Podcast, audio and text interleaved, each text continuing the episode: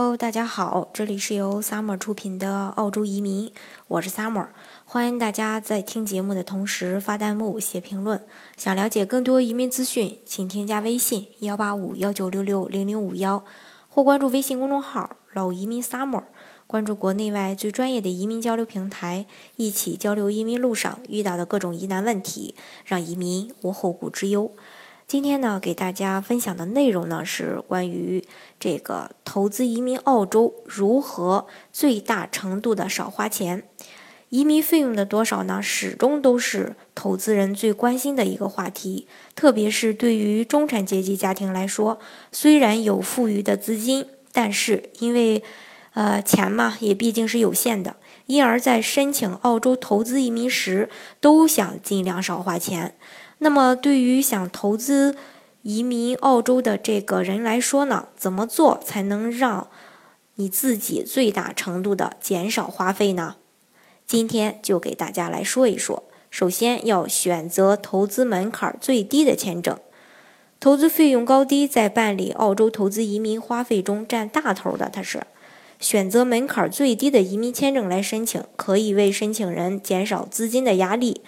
而澳洲的创业移民幺八八 A 签证，在澳洲幺八八移民类别中是属于门槛比较低的，申请人最少仅仅需要投资二十万澳元到澳洲经营一项生意或入股一家企业，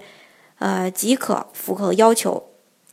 还有一点就是说，对于这个雅思考四点五免交一个英语培训费。虽然呢，绝大部分澳洲投资移民签证要求比较宽松，没有雅思考试的硬性要求，但是呢，英语基础比较薄弱的申请人需要向移民局缴纳一笔英语培训费。以一家三口来算的话，这笔费用呢，总共也得十来万。不过呢，澳洲移民局也有一个明文规定，假如申请人能达到这个雅思四点五分，就可以。免交这笔费用，这样的话呢，大家就少花了十来万人民币。因此呢，移民预算不高的申请人可以通过在英语上下功夫来降低一个移民的开销。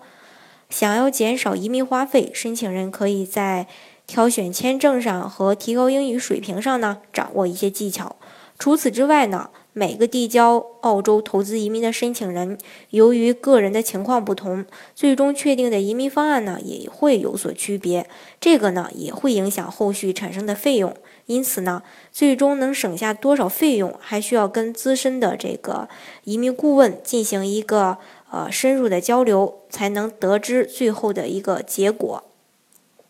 好，以上呢就是今天给大家分享的关于这个投资移民少花钱的问题。如果大家呢想具体的了解澳洲的投资移民类别的话呢，欢迎大家添加我的微信幺八五幺九六六零零五幺，或是关注微信公众号“老移民 summer”，关注国内外最专业的移民交流平台，一起交流移民路上遇到的各种疑难问题，让移民无后顾之忧。